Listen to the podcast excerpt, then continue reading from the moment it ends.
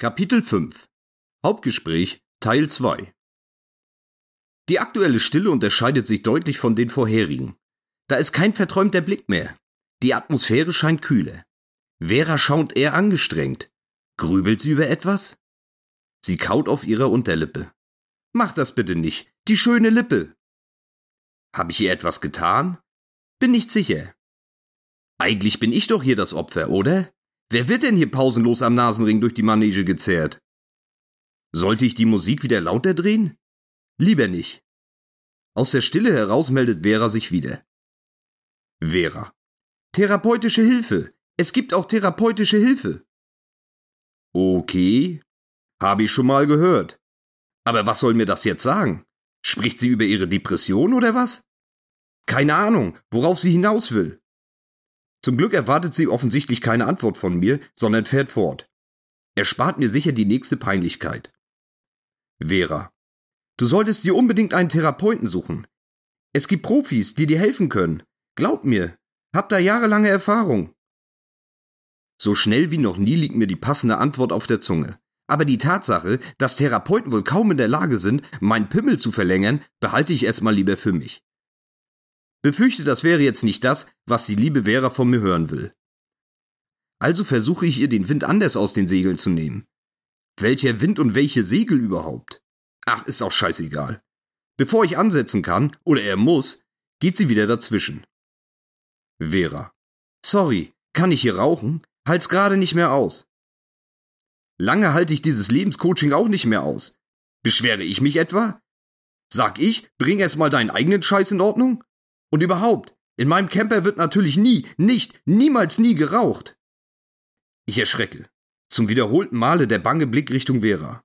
Das alte Problem mit gedacht oder gesagt. Ihr erwartungsvoller Blick lässt mich aufatmen. Alles sicher. Ich. Klar, kein Problem. Rauche doch selbst auch. Asch einfach aus dem Fenster. Die heruntergefahrene Scheibe durchbricht die sonore Geräuschkulisse. Das im Hintergrund leise Dröhnen und Nageln des Dieselmotors wird jetzt durch den Fahrtwind überlagert. Vera mit Zigarette, dazu der Fahrtwind? Das müsste man in Öl auf einer Leinwand verewigen. Oder zumindest ein Foto mit dem Handy davon machen. Dann wäre sie für immer nicht nur in meinem Herzen, sondern auch auf meiner Speicherkarte. Einen Augenblick überlege ich sogar es zu tun, ziehe das Vorhaben dann aber wieder zurück. Das Handy steckt fest in der Halterung an der Windschutzscheibe, Zusätzlich sind AUX und Ladekabel angestöpselt. Bis ich das alles mit einer Hand, die andere muss ja noch lenken, auseinandergefriemelt habe, hat sie längst wieder aufgeraucht. Und außerdem, was soll sie davon halten? Oh toll, jetzt macht der gruselige Typ auch noch Fotos von mir. Die Hoffnung, dass das wummernde Geräusch des Fahrtwinds Veras Engagement bezüglich meiner geistigen Gesundheit etwas drosselt, zerschlägt sich auch wieder schnell. Sie spricht jetzt einfach lauter. Vera. Tut mir leid, ich hatte dich vorhin unterbrochen. Ich. Hattest du das? Hab gerade etwas den Faden verloren. Vera. Wir waren bei Therapie. Vielleicht ist das ja was für dich. Stimmt, die Seelenklempner. Diese Abzocke. Schicken einen mal kurz auf ihre mit Sperma besudelte Couch, reden dir dann ein, dass noch mindestens 25 Sitzungen notwendig sind, um das Problem erstmal einzukreisen, tun dann so, als würden sie höchst wichtige Sachen in einem College-Blog notieren, dann fleißig abkassieren und nach der Mittagspause zum Golfplatz fahren. Denen helfe ich doch am Ende mehr als sie mir. Nee, lass mal lieber. Sage ich so natürlich alles nicht. Ich. Schau mal, das hätte vor 20 Jahren sicher Sinn gemacht. Aber inzwischen ist der Zug bei mir eher abgefahren. Also wenn du weißt, was ich meine. Keine normale Frau lässt sich auf einen Typen ein, der mit 40 noch Jungfrau und emotional und sozial komplett verkrüppelt ist. So ein fasst niemand auch nur mit der Kneifzange an. Das ist halt mein Schicksal. Da muss ich nun durch. Wow. Mehrere gerade deutlich artikulierte Sätze an einem Stück. Bin stolz auf mich und auch etwas ergriffen. Plötzlich nehme ich ein Schluchzen neben mir wahr. Vera hat sich ein wenig nach rechts abgedreht, hält eine Hand leicht vor den Mund und schluchzt. Sie schluchzt? Hä? Nein, scheiße, sie weint. Kleine, feine Tränen im Gesicht und auf ihrem Handrücken. Bestimmt die Depression. Ich fahre das Fenster wieder hoch. Das Fahrtwindgeräusch ist wieder weg, ihr Schluchzen dafür umso deutlicher zu vernehmen. Ich fühle den Drang, ihr über die Wange zu streichen, die Tränen wegzuwischen. Trau mich dann aber doch nicht. Vielleicht auch etwas übergriffig, oder? Ich. Ähm, alles klar bei dir? Was ist los? Vera. Ich finde das alles mit dir nur so traurig. Das packt mich gerade ein wenig emotional. Sorry, hört gleich wieder auf. Hab ich manchmal. Alles gut. Na, ganz toll. Prima gemacht. Das gibt eine Runde extra Applaus. Hier kommt das Arschloch der Woche. Jetzt habe ich mein Engelchen auch noch zum Wein getrieben. Nein, nein, nein. Wenn sie dieses Auto irgendwann verlässt, ohne sich vorher umgebracht oder mindestens ein Ohr abgeschnitten zu haben, dürfte man das wohl als Erfolg bewerten. Unbeholfen glotze ich abwechselnd mal auf die Rücklichter des vorausfahrenden Brummis und dann wieder zu Vera. Eine beruhigende Berührung gestatte ich ihr, oder besser mir, immer noch nicht. Genug Porzellan zerbrochen. Das Radio? Jetzt vielleicht? Äh, besser nicht. Vera hat recht. Sie fängt sich wieder schnell. Mit dem Handrücken wischt sie die letzten Tränen ab. Ihr Gesicht ist leicht gerötet, die Augen noch immer etwas feucht. Ich möchte sie jetzt einfach nur noch in den Arm nehmen. Mach ich natürlich nicht. Geht ja auch gar nicht. Muss ja noch fahren. Ein neuer Ton gesellt sich dazu. Nicht so prägnant wie das Wummern des Windes durch die Seitenfenster, eher leise. Ein Pfeifen würde ich sagen. Was ist das? Von wo kommt das? Ich lausche angestrengt und versuche es einzugrenzen. Mehr von hinten, oder? Ja, definitiv, mehr von hinten. Macht mich jetzt aber auch nur bedingt klüger. Mein Blick geht für eine Kopfbewegung kurz Richtung Vera. Sie wirkt unbeeindruckt, sagt auch nichts. Ich will sie auch nicht verunsichern. Keine Ahnung, wie gefestigt sie emotional schon wieder ist. Vielleicht ja doch die Depression. Da sollte man sorgfältig mit umgehen. Ganz genau. Lange ausblenden kann ich diese neuen Umstände aber auch nicht. Zu sehr nagt die Ungewissheit und die Angst vor einem größeren Schaden. Ich. Sag mal, hörst du das auch? Vera. Was hören? Ich. Na, dieses Geräusch, dieses Pfeifen, das hört man doch. Vera. Hm. Ja, da ist was. Ist das schlecht? Ich. Weiß nicht, aber ich kann's nicht einordnen. Vera. Kommt mehr von hinten, oder? Ich. Ja, finde ich auch. Vera. Soll ich mal nachsehen? Ich. Ähm, ja, weiß nicht. Machst du das? Vera. Klar, kein Problem. Eigentlich ist es ja strikt verboten, während der Fahrt seinen Gurt zu lösen und im Fahrzeug herumzulaufen. Aber diese besondere Situation lässt mich verstummen und ich erhebe keinen Einwand. Ganz klar, hier gilt das Prinzip der Verhältnismäßigkeit. Und was soll schon passieren? Nichts, ganz genau. Vera löst den Sicherheitsgurt. Sie klappt die linke Armlehne hoch und schiebt sich, etwas gebückt, in den Wohnbereich des Campers. Dabei stößt sie mich an. Nicht nur leicht. Es ist ein richtiger Rempler. Der Durchgang nach hinten ist so eng, dass sie sich förmlich durchzwängen muss. Aber kein Problem. Ich kann das ab. So nah waren wir uns vorher noch nie. Ich genieße die Berührung. Vera hangelt sich durch das fahrende Auto, Stück für Stück weiter Richtung Heck. Sie bleibt stehen. Vera. Ist das ein Schrank? Hier kommt es raus. Ich wende den Kopf in ihre Richtung. Eigentlich den ganzen Körper. Sie steht so ungünstig im Winkel zu mir, dass ich fast aufstehen muss, um zu sehen, was sie meint. Ah, alles klar. Ich. Nee, das ist das Klo, äh, also das Bad meine ich. Vera. Wie geht das hier auf? Sie schwankt ein wenig und muss ab und an ihren Stand korrigieren. Die Unebenheiten der Fahrbahn sorgen für ein permanentes Schaukeln. Zu gerne würde ich mir dieses Schauspiel genauer ansehen. Da sie aber unangegurtet, damit völlig schutzlos ist, gilt meine Konzentration mehr denn je der Straße. Immer wieder drückt sie auf den Türknopf. Ich will ihr zurufen, dass das Scheißding etwas hängt und sie ein bisschen langsamer, gefühlvoller drücken muss. Da stockt mir der Atem. Panik. Für einen Moment scheint mein Herz auszusetzen. Was ist hinter der Tür? Und ich meine nicht das Geräusch. Meine sprichwörtlichen Leichen im Keller könnten hinter diesem Stück Presspappe mit Holzfurnier liegen. Ist die Klobrille offen? Wenn ja, wurde überhaupt gespült und wie gründlich? Liegen da vielleicht noch alte Unterhosen auf dem Boden? Allein lässt man sich ja gerne mal etwas gehen. Beim Kleidungswechsel kurz abgelegt und dann, äh, ja, sorry, vergessen. Bei Hämorrhoidenproblemen können die Shorts auch mal ganz schön unappetitlich aussehen. Um nicht überall unschöne braunrote Blutflecken in der Welt von mir zu verteilen, trage ich inzwischen schon zwei Unterhosen übereinander. Doppelter Schutz sozusagen.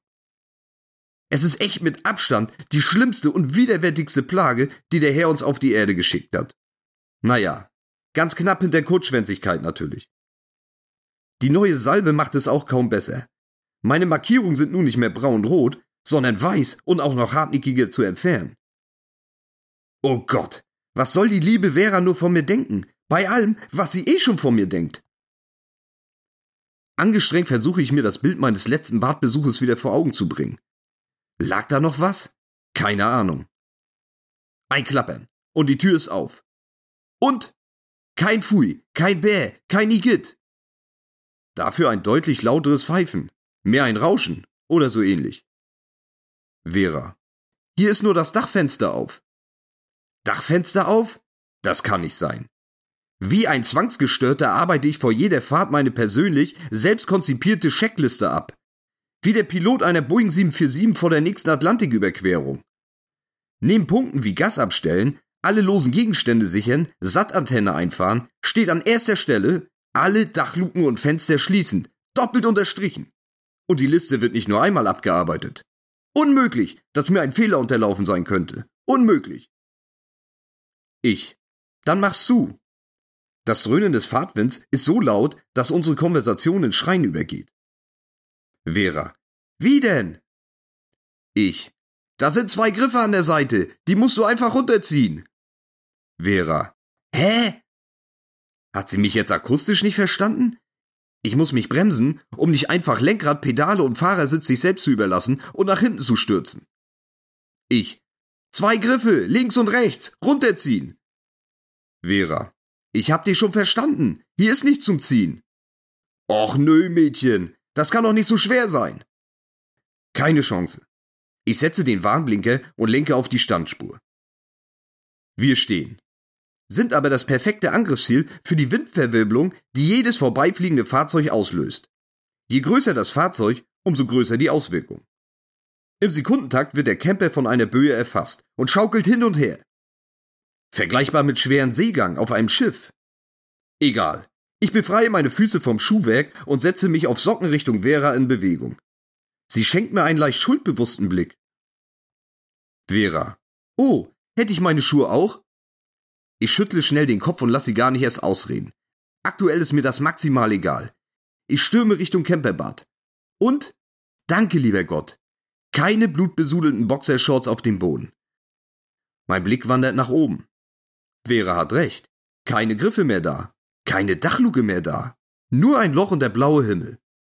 Klar, der war aus dieser Perspektive auch vorher schon zu sehen. Allerdings getrübt durch das schon etwas in die Jahre gekommene Plexiglas und Vogelscheiße.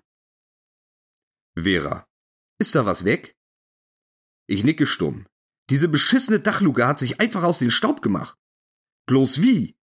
Nie, nie, niemals habe ich die aufgelassen. Unmöglich. Ratlosigkeit macht sich in mir breit und ist aber nur der Vorbote für die nächste Panikattacke. Die Dachluke, wo ist die hin? Was ist, wenn sie jemanden getroffen hat? Ein Auto oder noch schlimmer, ein Motorradfahrer. Der hat doch gar keine Chance. Falls er nicht direkt erschlagen wurde, dann doch mindestens ins Fallen gebracht. Gestürzt und anschließend von unzähligen nachfolgenden Autos einfach überrollt. Zerquetscht, zerhäckselt, da bleibt doch gar nichts mehr übrig. Ein Massaker, geradezu platt gemacht.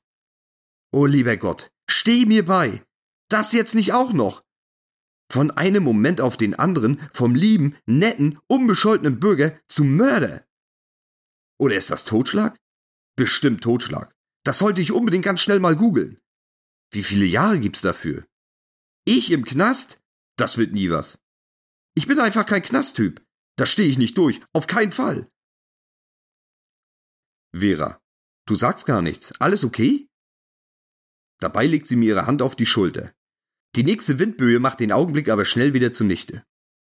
Das Wohnmobil schaukelt kräftig und Vera braucht die Hand abermal zum Abstützen. Okay? Natürlich ist nichts okay. Wir müssen weg. Wahrscheinlich sucht die Polizei schon nach mir. Im Idealfall ist die Dachluke so zerstört, dass man sie mir nicht mehr zuordnen kann. Könnte ja von jedem sein. Auf der anderen Seite wohl eher unwahrscheinlich. Heutzutage finden die doch an jedem kleinen Mini-Partikel eine DNA-Spur. Da gibt es bestimmt etwas zu finden. Wir entscheiden uns, die nächste Ausfahrt anzupeilen und wanken wieder zurück in die Fahrerkabine. Ich schnüre mir die Schuhe, setze den Blinker links und weiter geht die Fahrt. Es dauert nicht lange. Raststätte Münsterland West. Wir fahren ab. Mit dem Verringern der Geschwindigkeit nimmt logischerweise auch das Pfeifen ab, bis es schließlich verstummt. Ich parke wie gewohnt in der Lkw-Zone. Auf dem weitläufigen Areal halten sich aktuell lediglich drei Sattelzüge auf. Sie stehen in fast regelmäßigen Abständen verteilt. Wir wählen einen Stellplatz zwischen dem zweiten und dem dritten Brummi. Zur Linken befindet sich ein dunkelgrüner Holzlaster. Er ist unbeladen. An der Zugmaschine sind an den Front- und Seitenscheiben die Gardinen zugezogen. Da schläft wohl jemand. Rechts neben uns ein weißes Tiefladergespann aus schwäbischer Produktion. Auf der Ladefläche ein gelber Bagger. Hoffe, der fehlt jetzt nicht auf irgendeiner Baustelle. Vor dem Gespann sitzt in der Sonne ein Mann. Wahrscheinlich der Fahrer. Ein Namensschild zwischen Windschutzscheibe und Armaturenbrett geklemmt verrät ihn als Yoshi. Yoshi sitzt auf einem Klapphocker, so eine Art Angelhocker, und liest in einer Zeitschrift. Ich schätze mal etwas aus der Regalabteilung, wo die Cover mit dem Hinweis ab 18 Jahren abgedeckt liegen müssen. Es sei ihm gegönnt. Über seinen breiten Schultern und den von einem schwarzen T-Shirt bedeckten, massig beleibten Oberkörper thront ein krebsroter Kopf mit blondem Schnauzbart.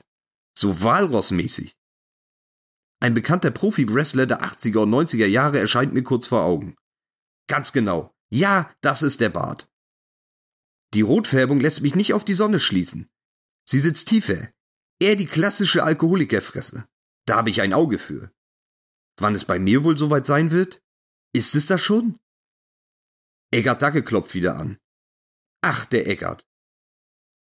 Nachdem er uns zur Kenntnis genommen hat, zieht er mit seinem Hocker auf die Rückseite seines Gefährts. Sag ich doch, ab 18. Vera und ich stehen wieder im hinteren Camperbereich und begutachten den Schaden. Vera, wie ist dein Plan? Ich, zukleben. Vera, macht Sinn. Aber wie? Um das Loch effektiv zu schließen, muss ich von oben ran, also aufs Dach. Das Mobil misst stolze 3,12 Meter. Eine Leiter habe ich natürlich nicht dabei. Alles, Unmengen an Werkzeugen, zwei Ersatzbatterien, denn eine könnte ja den Geist aufgeben und die nächste ja auch. Sogar ein zusätzliches Smartphone für den absoluten Notfall. Immer eine vollgeladene Powerbank. Glühlampen, Kilometer an Stromkabel, man weiß ja nie, wie weit die nächste Steckdose entfernt ist. Aber eine Leiter? Fehlanzeige. Wie groß war Vera gleich? 1,80 Meter? Zusammen mit meinen 1,70 Meter? Hm, kurz überschlagen. Äh, das passt doch. Ah, aber wie lange hält sie es aus, wenn ich auf ihren Schultern stehe? Nee, sie ist viel zu zierlich. Ich will ihr auch nichts kaputt machen oder gar abbrechen. Scheiße, scheiße, scheiße. Denk nach. Vera. Und nun? Ich. Ich muss irgendwie aufs Dach. Vera. Ich kann ja mal drüben zur Tankstelle und nach einer Leiter fragen. Ich. Ähm, nee, lass mal, brauchst du nicht. Das geht auch so. Nach einer Leiter fragen? So weit kommt's noch. Ich frag hier doch keinen. Hab mir schon immer selbst geholfen. Kleinigkeit. Ich beginne die Campingmöbel auszupacken. Was haben wir denn da? Ein Tisch plus zwei Stühle. Ach, schau mal hier. Noch einen kleinen Tritt mit drei Stufen. Und noch viel wichtiger, eine Rolle Gaffertape. Also wenn das nichts ist. Daraus baue ich, wenn's sein muss, eine Mondrakete. Mein kostbarster, freundlichster und anständigster Kindheitsfreund hat mir alles gezeigt. Wie hieß bloß damals dieser Typ aus dem Nachmittagsprogramm, der mit einer Büroklammer Bomben entschärfte und aus dem BH seiner Freundin einen Heißluftballon bastelte? Ähm, keine Ahnung. Aber der wird sicher stolz auf mich sein. Vera. Und du willst jetzt all diese Teile übereinander bauen? Zufrieden schaue ich sie an. Ich. Ganz genau. Vera verdreht die Augen und wendet sich ab. Vera. Ich bin mal kurz weg. Ich. Bis gleich. Wieder und wieder versuche ich meine Leiteralternative zusammenzustellen. Tisch unten ist klar. Beide Stühle da dann drauf. Und dann der Tritt. Er steht zwar, erscheint mir aber noch zu wackelig. Die S-Besteigung traue ich mir nicht zu. Alles muss noch mit Klebeband stabilisiert werden. Ganz genau. So muss es gehen. Geht natürlich nicht. Loser! Die flexible Bespannung der Campingstühle bietet keinen Halt. Verzweiflung steigt in mir auf. Resignation. Da ertönt hinter mir eine vertraute Stimme. Vera. Sei mir nicht böse, aber bevor du dir hier noch das Genick brichst und ich mir eine neue Mitfahrgelegenheit suchen muss, habe ich das hier mal organisiert. Vera hält eine circa vier Meter lange Aluleiter in ihren Händen. Sie lächelt ihr verschmitztes Lächeln. Das kurze Gefühl der Kränkung, wohl besser des Versagens, verschwindet sofort bei diesem Anblick. Dieser Engel führt mir pausenlos mein Unvermögen vor Augen und macht mich dabei nur noch glücklicher. Wie schafft sie das nur? Nun geht es natürlich deutlich einfacher. Aus dem Wohnmobil hole ich eine Rolle 25 Liter Müllsäcke. Mit Hilfe des Tapes befestige ich sie über dem Loch. Zur Sicherheit wiederhole ich das Ganze viermal, bis mir das Provisorium stabil genug erscheint. Vera und ich? Ein tolles Team. Sie bringt die Leiter zurück und ich verpacke den ganzen Krempel, den ich in den vergangenen Minuten hervorgekramt habe. Fast heiter über dieses kleine Abenteuer springen wir ins Auto und fahren wieder auf die A1. Jetzt wird alles gut. Kann doch nur. Ganz genau. Ich wage sogar den Griff an den Lautstärkeregler des Radios. 80er Jahre Glamrock. Fünf blonde, dauergewellte Hairmetaller singen etwas von alleine immer weiter nach vorne gehen. Sag ich doch, alles wird gut. 40 Kilometer bis Dortmund steht auf dem blau-weißen Autobahnschild. Dann sind es auch nur noch etwa 140 bis Köln. Viel Zeit bleibt uns nicht mehr zusammen. Ein Stau wäre schön. Aber beim bisherigen Tagesverlauf kann ich den wohl vergessen. Vera rutscht kurz auf ihrem Sitz hin und her und wendet sich dann wieder in meine Richtung. Gott sei Dank, oder? Glamrock wieder aus.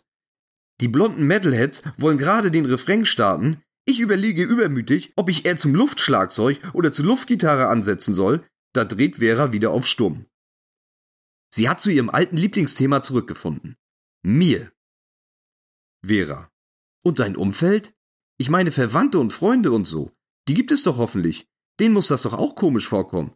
Spricht dich da denn keiner mal drauf an? Die gibt es doch hoffentlich? Klar, die liegen alle bei mir im Keller, zehn Meter unter der Erde. Bei Zeiten gehe ich hin und wieder mal runter, lockere etwas die Ketten und mache die Eimer mit Pisse und Scheiße leer. Was für ein jämmerliches Bild ich doch abgeben muss, wenn sie mir nicht mal mehr Freunde zutraut. Ich. Klar gibt's die. Aber da sagt keiner was. Nö, eigentlich nicht. Die allermeisten sind noch aus der Schulzeit oder so den Dreh. Die kennen mich nicht anders. Das lief immer so weiter. Und plötzlich sind 20 Jahre um, der Michi hat immer noch keine Freundin. Lass ihn doch. Muss ja auch nicht.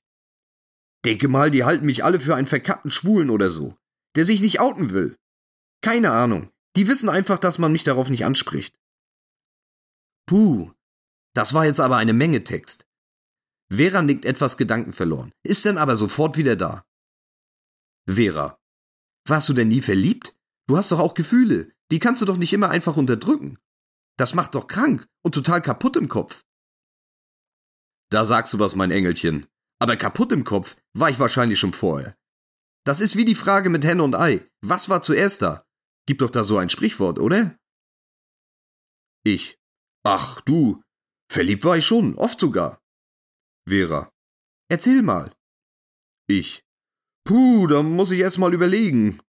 Ähm, da gab's diese eine da im TV. Eine Moderatorin. Bei diesem Musiksender aus Köln war der, glaube ich. Da war so eine Blonde, voll hübsch. In die war ich verliebt. Eigentlich war ich in die meisten Moderatoren bei dem Sender mal verliebt. War eine schöne Zeit. Ähm, und sonst noch? Ja, jetzt hab ich's. Da gab's damals so eine Fernsehserie. Irgendwas mit Beverly Hills und dahinter noch ein paar Zahlen. Da spielte auch eine Blonde mit, in die ich total verliebt war. Den Namen habe ich leider auch vergessen. Und, und diese Sandra natürlich.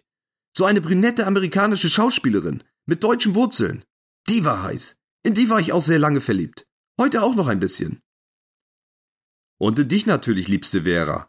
Sag ich so natürlich nicht. Mein Gesprächsanteil scheint größer zu werden. Das kann eigentlich nichts Gutes bedeuten. Ich sollte mich zügeln. Zu groß die Gefahr, gleich wieder eine weinende Vera am Auto sitzen zu haben. Aber vorerst scheine ich, wie auch immer, den richtigen Ton getroffen zu haben. Vera lacht mal wieder. Nicht so sehr wie über meinen Pimmel, aber es kommt von Herzen. Vera. Die Blonde aus dem Fernsehen? Die brünette Sandra? Echt jetzt? Der war gut. Wie meint sie das? Der war gut. Ach, sie denkt sicher, ich habe einen Scherz gemacht. Okay, nicht sehr einfühlsam von ihr, aber für etwas Freude, was soll's. Die Tatsache, dass ich nicht sofort mit in ihr Lachen einsteige, sondern weiter dümmlich Richtung Verkehr schaue, muss sie wohl klar machen, der irre Scherz gar nicht. Schnell beruhigt sie sich wieder. Vera. Oh Gott, das war dein Ernst? Sorry, ich meinte eher so echte Menschen. Dass einige meiner ehemals Angehibbelten dank Schönheitswahn und der dazugehörigen Chirurgie heute nicht mehr so zu 100% echt sind, gebe ich ja gerne zu. Aber Menschen sind das doch auch, oder? Egal. Ich. Ja, das gab's auch, klar. Das waren mehr so Schwärmereien für Mädchen aus der Klasse. Erinnere mich da an ein Mädel, das war so in der achten, glaube ich. Die war echt schön. Mit der habe ich mir alles Mögliche vorgestellt. Sie war dann aber schnell mit einem anderen zusammen. Ernster wurde es erst so zum Ende der Schulzeit hin. Vera. Ernster? Ich. Naja, jetzt nicht mega ernst oder so. Aber fast wäre da mal was gelaufen. Vera. Komm, erzähl schon. Los, komm, bitte. Ich. Da war dieses Mädchen, Bianca. Wir gingen zusammen zur Schule, waren im selben Freundeskreis und so. Sie war eigentlich mit einem Kumpel zusammen, aber irgendwann fing sie an, immer netter zu mir zu werden. Wir waren dann auch häufiger alleine unterwegs, also ohne Freundeskreis. Da wurde sie dann noch netter. Vera.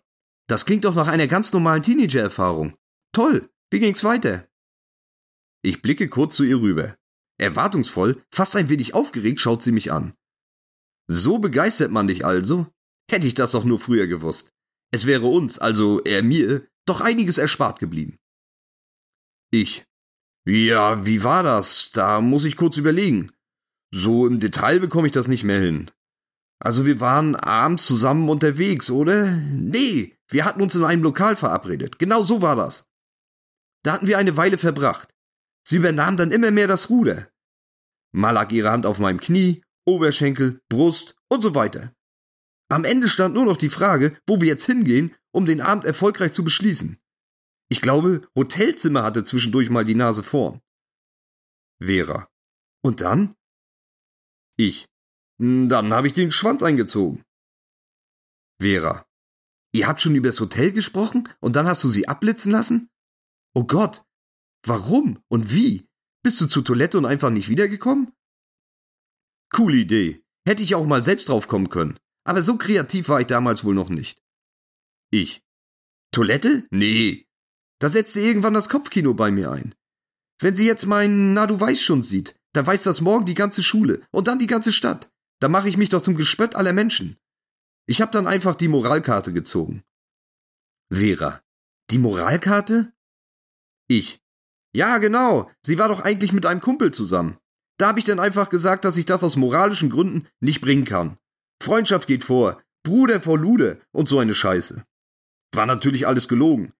Ich war geil wie ein Schimpanse und hätte für etwas mehr Schwanzlänge in diesem Moment das Augenlicht meiner zukünftigen Kinder verkauft. Aber die Option gab's ja nicht. Am Ende hat sie mich dann auch noch bei ihm verpetzt. Unschöne Sache. War aber schnell wieder alles okay. Vera schüttelt wieder den Kopf. Eine gewisse Fassungslosigkeit glaube ich bei ihr auszumachen. Aber sie weint nicht. Das ist schön. Vera. Oh Mann, du bist echt verrückt. Dachschan, sag ich doch. Vera. Und danach hast du dann beschlossen, nie wieder oder was? Ich. Nee, das war jetzt nicht so ein klassischer Entschluss. Es gab schon immer mal wieder Situationen in Diskos und so weiter. Bis zum gewissen Punkt bin ich auch schon mitgegangen. Nur wenn's ernst wurde, habe ich dann die Reißleine gezogen. Dann habe ich zum Beispiel einfach so getan, als wenn ich zu besoffen sei, um die eindeutigen Signale von ihr zu erkennen. Das funktionierte immer. Ehrlich gesagt war es meist aber andersrum. Da hatte ich wirklich zu viel getankt. Sag ich so natürlich nicht. Ein wenig stolz, warum auch immer, wende ich mich wieder der Fahrbahn zu und zucke im nächsten Moment schon wieder zusammen. Ein knallorangefarbener Blitz schießt an uns vorbei. Ein gepimpter Flitzer aus deutscher Produktion. Baujahr definitiv Anfang der 90er. Das in Ofenrohrgröße gehaltene Auspuff-Endstück gibt einen ohrenbetäubenden Lärm von sich. Vera erschrickt kurz. Ich auch. Auf der Heckscheibe steht irgendwas mit Motorsportteam so und so. Zu schnell der Typ. Unmöglich es genau zu lesen. Zusätzlich sind eine Vielzahl weiterer Aufkleber zu erkennen. Wahrscheinlich Relikte diverser Club- oder Markentreffen.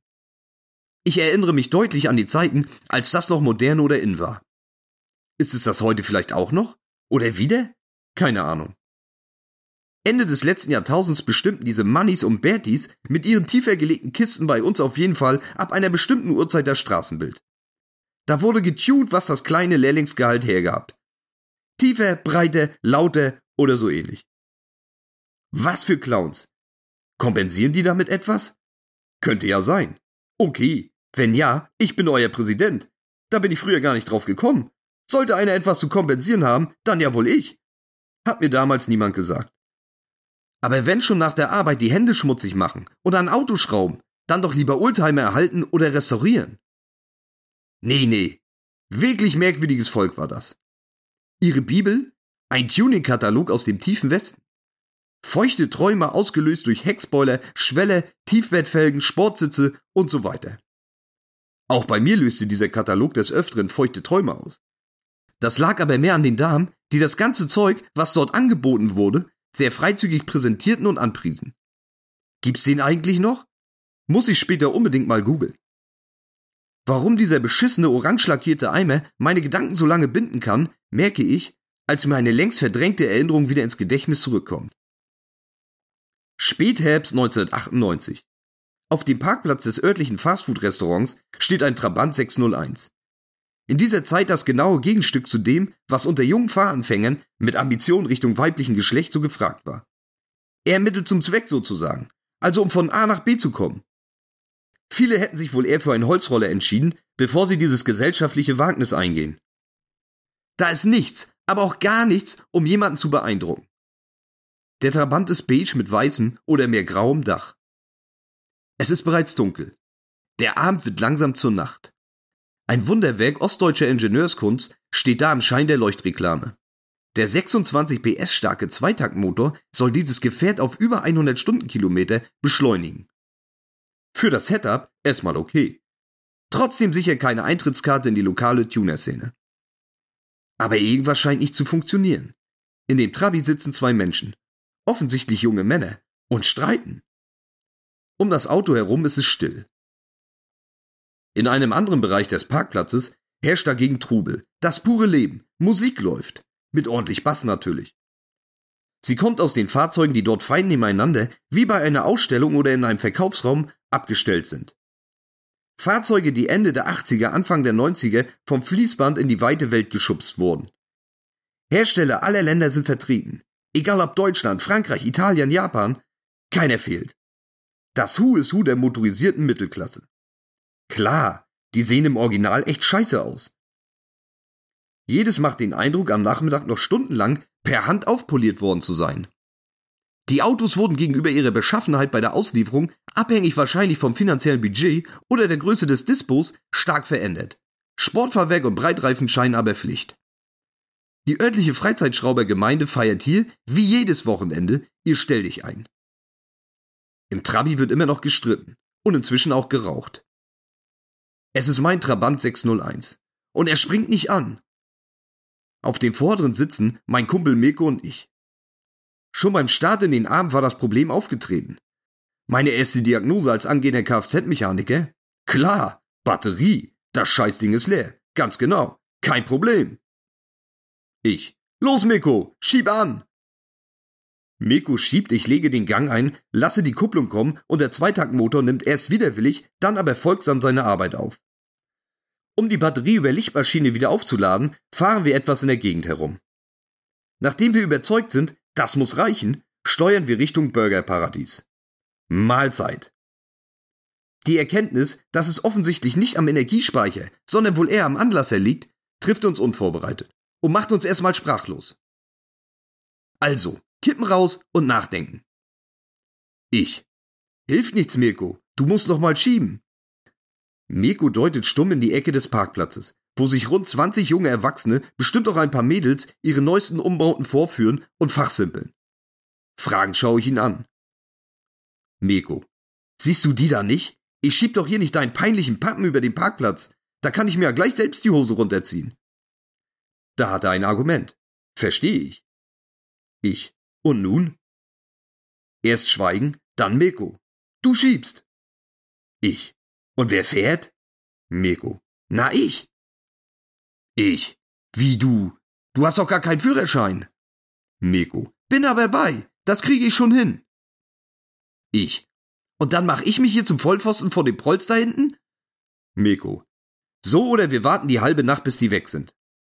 Die Diskussion geht noch etwas hin und her. Am Ende lasse ich mich aber breitschlagen und wir machen uns auf, Mikos Plan umzusetzen. Möglichst leise wechseln wir die Plätze, beziehungsweise Meko nimmt meinen, ich bleibe ja draußen. Leise und unauffällig schiebe ich mein Auto aus der Parklücke. Nicht leise genug. Schon aufgefallen. Die ersten höhnischen Rufe schallen herüber. Anfeuerung, wie schneller, schneller, nehme ich wahr. Scheißegal, noch haben die Penner mich nicht erkannt oder so gut gesehen, um mich irgendwann dieser Schande wieder zuzuordnen. Ich gehe ins Laufen über. Glücklicherweise wiegt meine Rennpappe nur um die 650 Kilogramm. Die Parkplatzausfahrt ist leicht abschüssig, also berg runter, das hilft. Ich. Meko, Gang einlegen und kommen lassen. Meko. Scheiße, wie schaltet man hier? Ja, das Schalten, du Trottel. Ist wohl etwas anders als bei dem Hobel in der Fahrschule. Das kriege ich schon hin, oder wie war das? Durch die Heckscheibe kann ich verfolgen, wie Mirko wild am Hebel der Lenkradschaltung umherreißt. Gleich hat er ihn abgebrochen, denke ich noch. Dann kommt der Wagen am Ende der Ausfahrt zum Stehen. Berg zu Ende. Und auf die Hauptstraße wollte ich ihn nicht schieben. Spätestens jetzt sind wir zu Samstagabend Unterhaltung der Hobbyschraubergemeinde geworden. Meko hat es ordentlich verkackt. Das weiß er sicher.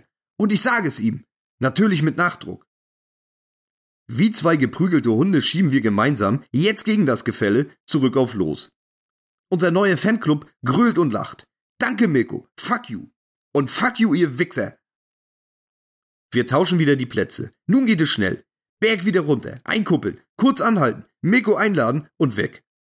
Eigentlich hätte ich ihn stehen lassen sollen. Danach wieder Stille im Wagen. Über diesen Abend haben wir im Nachhinein nie wieder gesprochen. Zu traumatisch, glaube ich. Ich löse mich von den Erinnerungen. Egal, lange her.